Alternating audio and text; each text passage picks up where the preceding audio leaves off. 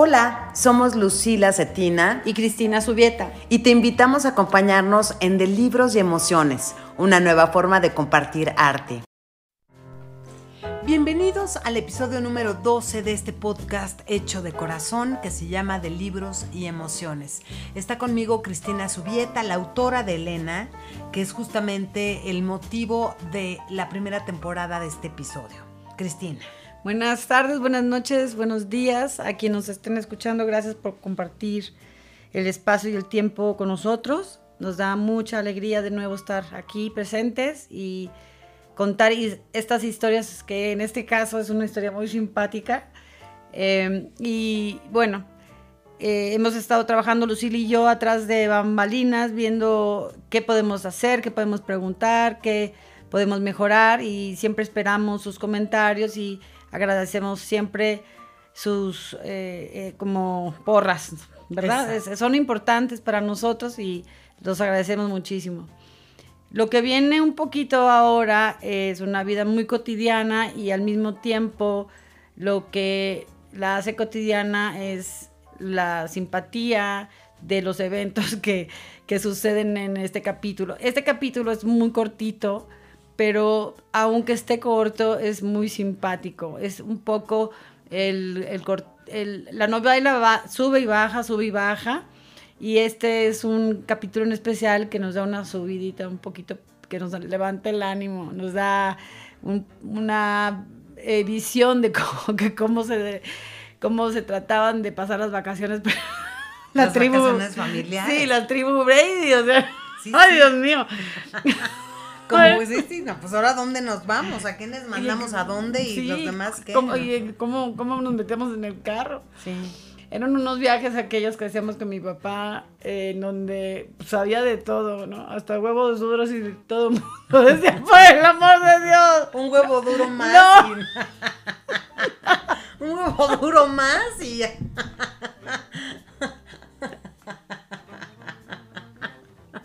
Ay, sí.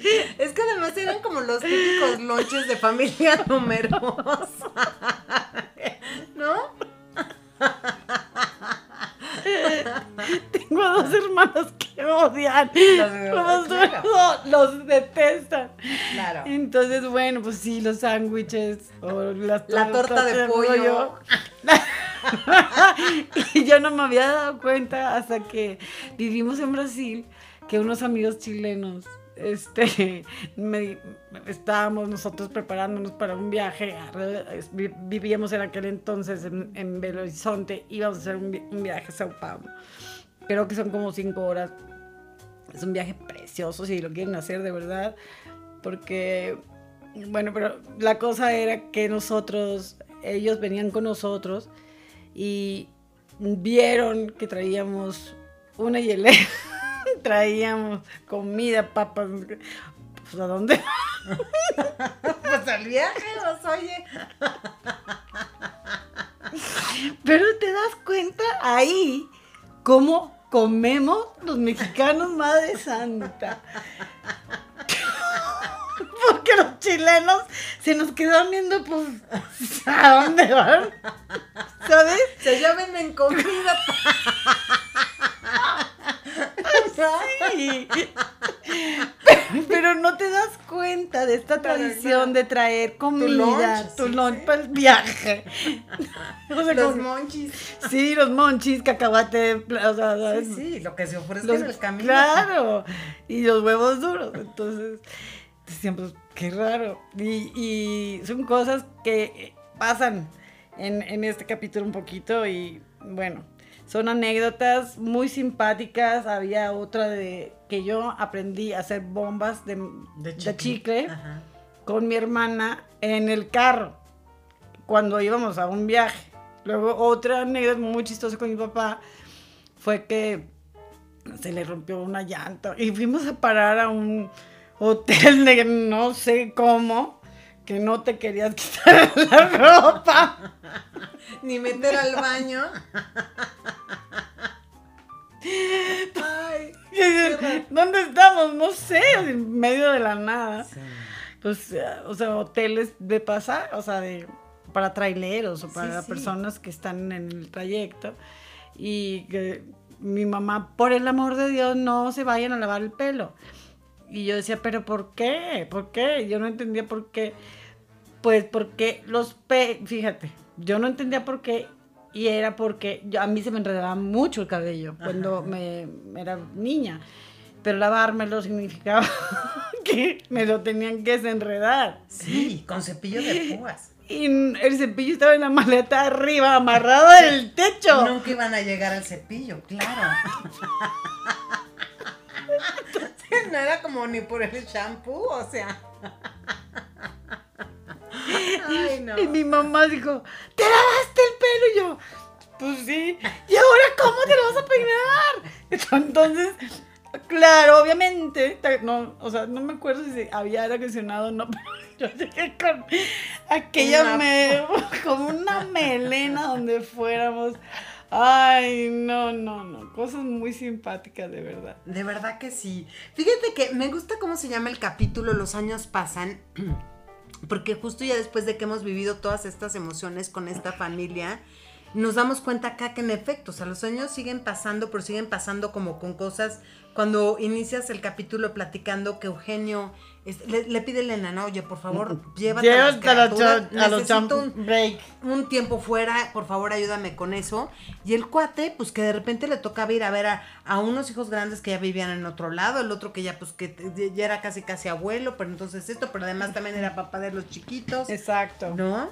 Entonces trataba de, con, con, la economía, con la desgastada fortuna, claro, este, trataba de hacer lo mejor que se podía y nos llevó a este lugar y yo, yo sí me acuerdo perfecto de cómo mi hermana gritaba.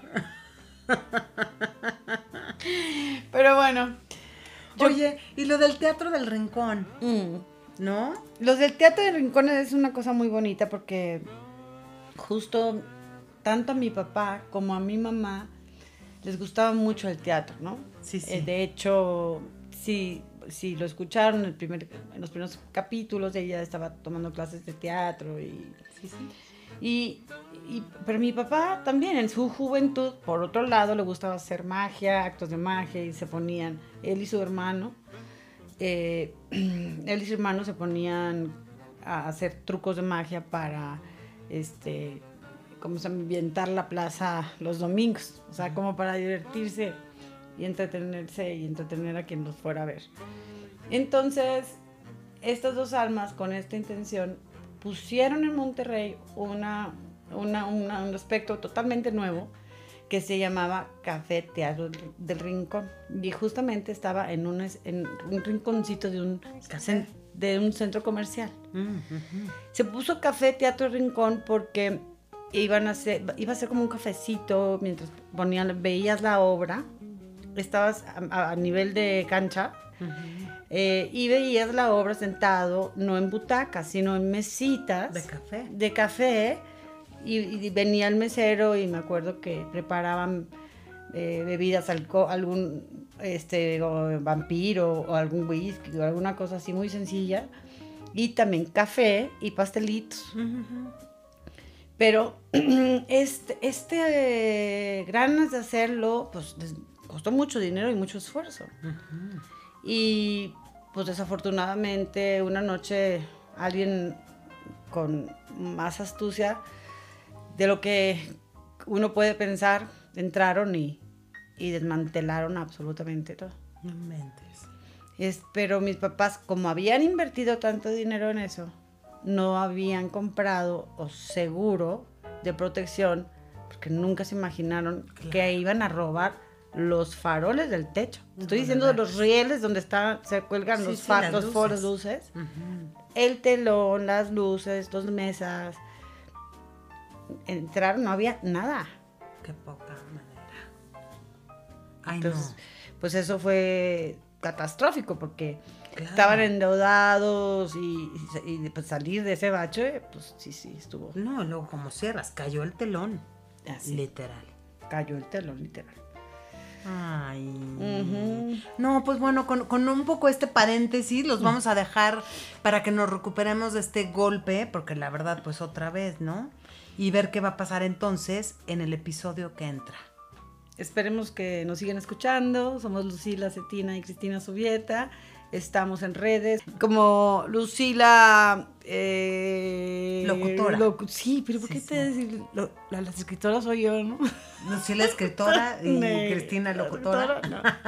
Cristina Subieta es con Z y B grande.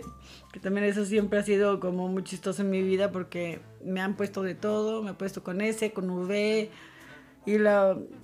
Este, de todo. Entonces, las, las direcciones de Monterrey, nosotros vivíamos en Monterrey y nos decían eh, su dirección y era Adolfo Becker, 1504, esquina con Luis Espota. Ok. ¿Y cómo se escribe Becker? Becker, B-C-Q-U-E-R. Y Spota es S-P-O-T-A. Ah, bueno. ¿Cómo se llama? Cristina Sovieta.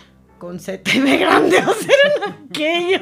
Un manual de explicación. Sí, sí. De, y siempre me han puesto todo, de todas formas. Ay, mira, nos podemos tomar otro cafecito con eso en lo que escuchamos el capítulo, porque ¿qué te cuento yo? Entre Lucila y Cetina, bueno, ánimas. Y Villarreal con doble L y doble R, ánimas. Vamos a escuchar el capítulo, los invitamos. Recuerden entonces escribirnos en Instagram, ya escucharon de libros y emociones, arroba Cristina Subieta, escritora, y arroba Lucila locutora. Y venimos a comentar el punto en unos minutitos más. Disfruten. Disfrútenlo.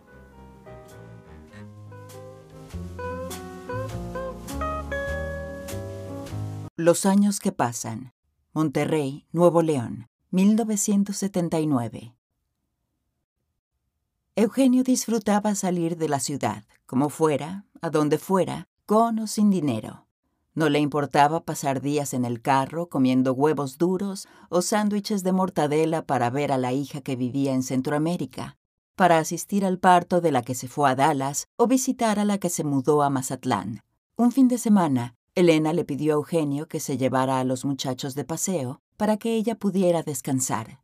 Nora tenía 20 años. Ella y Mariana eran las únicas mujeres de la banda en la que Raúl, Juan, Pedro y Sebastián le hacían de sus lacayos. Mariana era 10 años menor que Nora y siempre la vio como su protectora. Se fueron a acampar a la playa de Tampico. Se llevaron una carpa con cortinas, de esas que usaba Elena para sus eventos. Estaba tan llena de hoyos que cuando uno se acostaba debajo de ella podía disfrutar de la noche estrellada. Al ingeniero Conde también se le ocurrió cargar con el trono, un excusado de madera con una basinica abajo del asiento que simulaba un auténtico sanitario y que, según él, haría la experiencia más agradable. Colocaron tal artefacto detrás de una sábana colgada dentro de la carpa. La primera noche bajo la luna llena, Nora sintió un jaloneo de cabello. Al abrir los ojos y tratar de identificar cuál de todos sus hermanos la despertaba, notó que no había sido ninguno de ellos, sino un enorme cangrejo. Nora gritó y se puso de pie con el crustáceo aferrado a su melena.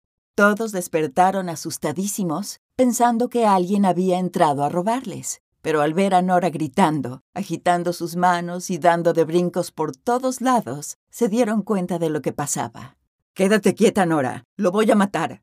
Gritó Eugenio. Quítamelo, papá. urgía ella. Eugenio rápidamente sacó de la hielera un plátano y con él mandó a volar al enorme azul cangrejo del Golfo de México. Obviamente, esa noche Nora no pegó el ojo y permaneció en posición fetal en una esquina de la carpa. A la mañana siguiente, después del desayuno, Sebastián quiso hacer uso del trono. Corrió la cortina y se sentó.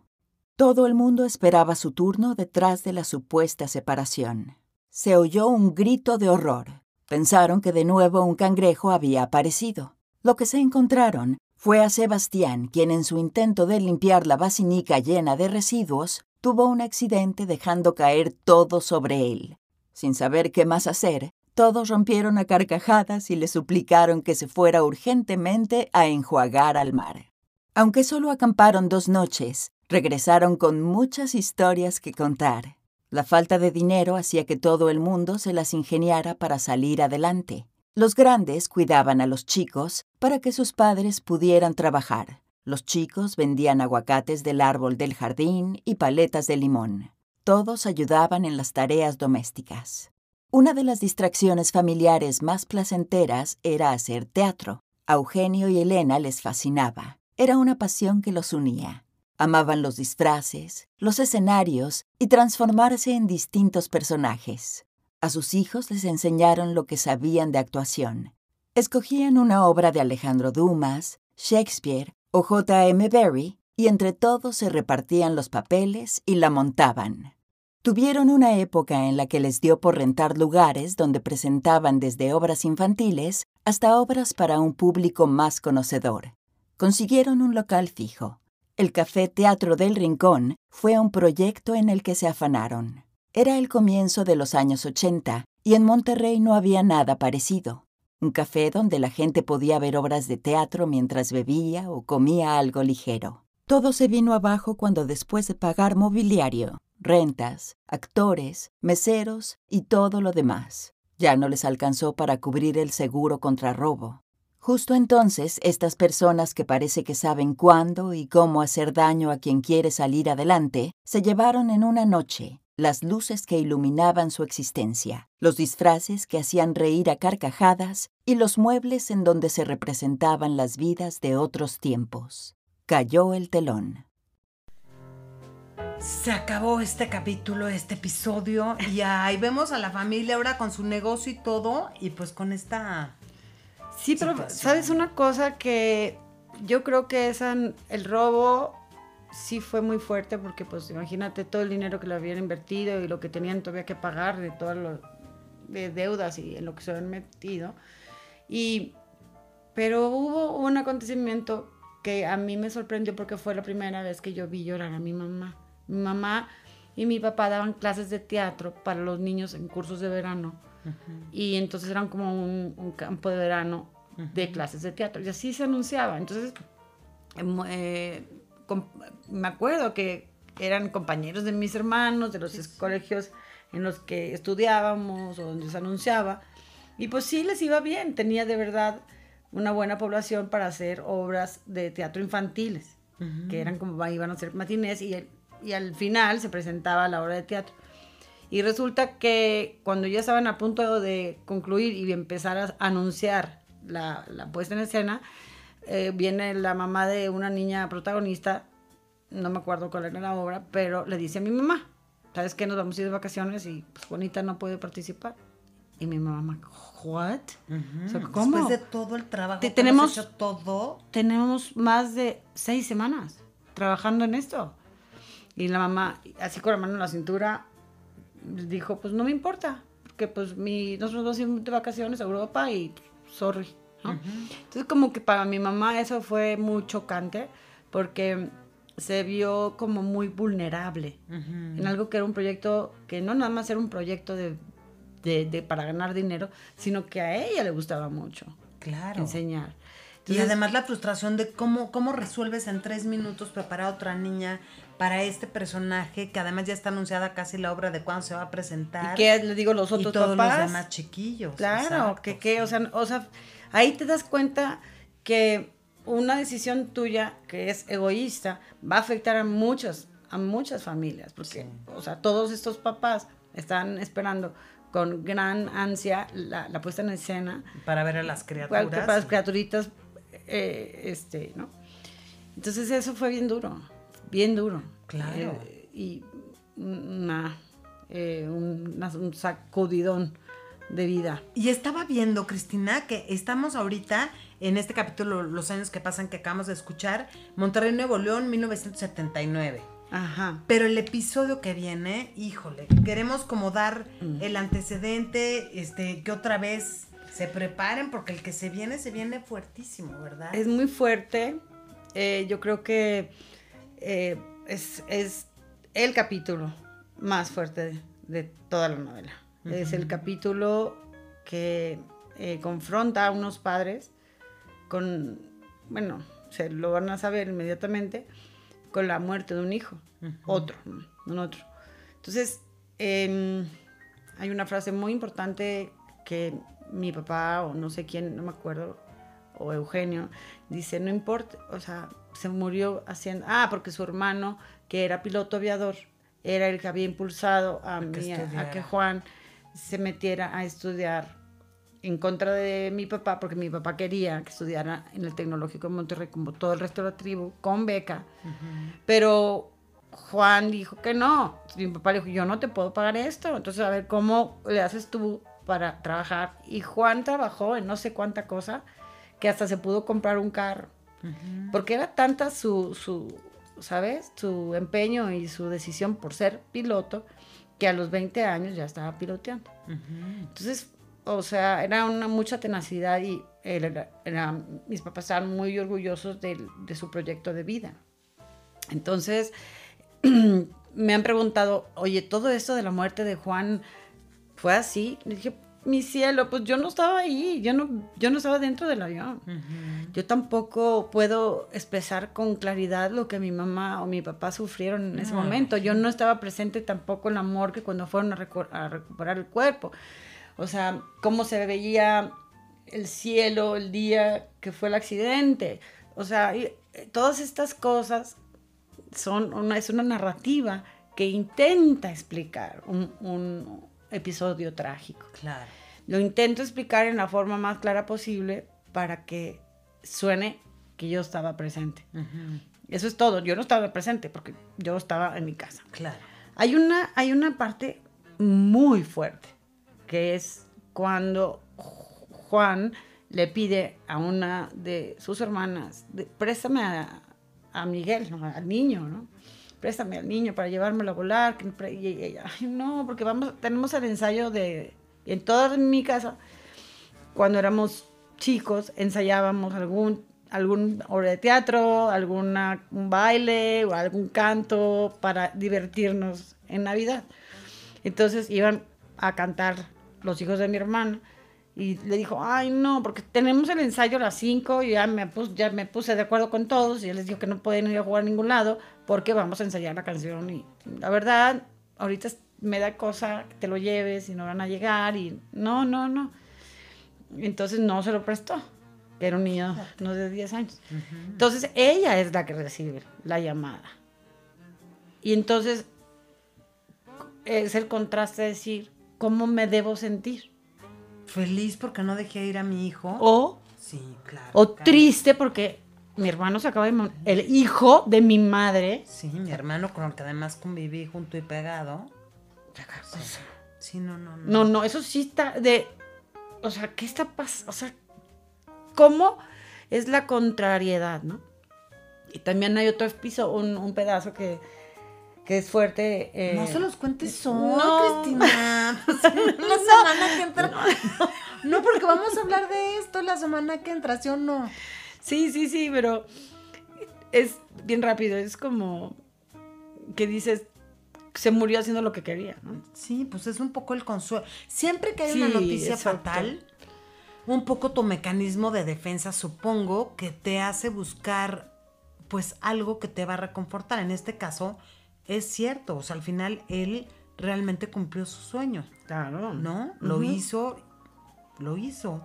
Sí, y sí. pues le costó, que claro que no es nunca para nada como, como lo que tú te esperarías que le pase a ninguna persona a la que quieres, ¿no? Pero es una manera de decirte, pues es que cumplió su sueño. Lo que pasa es que el tío era el que se sentía culpable. ¿No? Es como, perdóname, mi hermano. O sea, mi tío era el que lloraba y lloraba. Y, eh, su hermano, eh, o sea, Eugenio, dijo, mi cielo, ya cálmate. Tú, no tuviste la culpa, ¿no? Tú le enseñaste a que lograra sus sueños. O sea, tú lo, lo que le enseñaste tú es que... ¿Lo se, inspiró? Lo inspiró, ajá. Exacto. Sí, pero qué tragedión, ¿eh? Bueno, pues prepárense porque ya les dimos un adelanto bastante amplio de lo que se viene el episodio. Ya me regañaron, perdón, perdón. a la mercadotecnia. no, hombre, de verdad, lo que bueno que ahora nos podemos reír. Pero bueno, ánimo, así las cosas. Acuérdense de escribirnos, arroba de libros y emociones, arroba Cristina Subieta, escritora, arroba Lucila Locutora. Estamos para servirles en serio. Vamos de la mano avanzando en esta historia de vida, en esta novela que hizo aquí Cristina. Y todavía hay muchas cosas que contar. Así es que esperamos que nos acompañen el próximo miércoles. Queremos igualmente que nos comenten, por favor, porque yo siento que con esta transmisión intentamos comunicar las emociones, los sentimientos, pero también quisiéramos un poco ampliar los horizontes, los niveles de conciencia y también que ustedes nos ayuden a nosotros a ampliar los nuestros. Entonces, si nosotros recibimos reto o limitación que les pedimos y que mucho agradecemos, nos van a ayudar a nosotros también a, comentarlas o a enriquecer el, este podcast y que también elevemos el nivel de conciencia de, de nosotras dos, ¿no? Me encanta, así mismo. Pues ya está, hasta el próximo miércoles en punto de las 8. Ahí estaremos.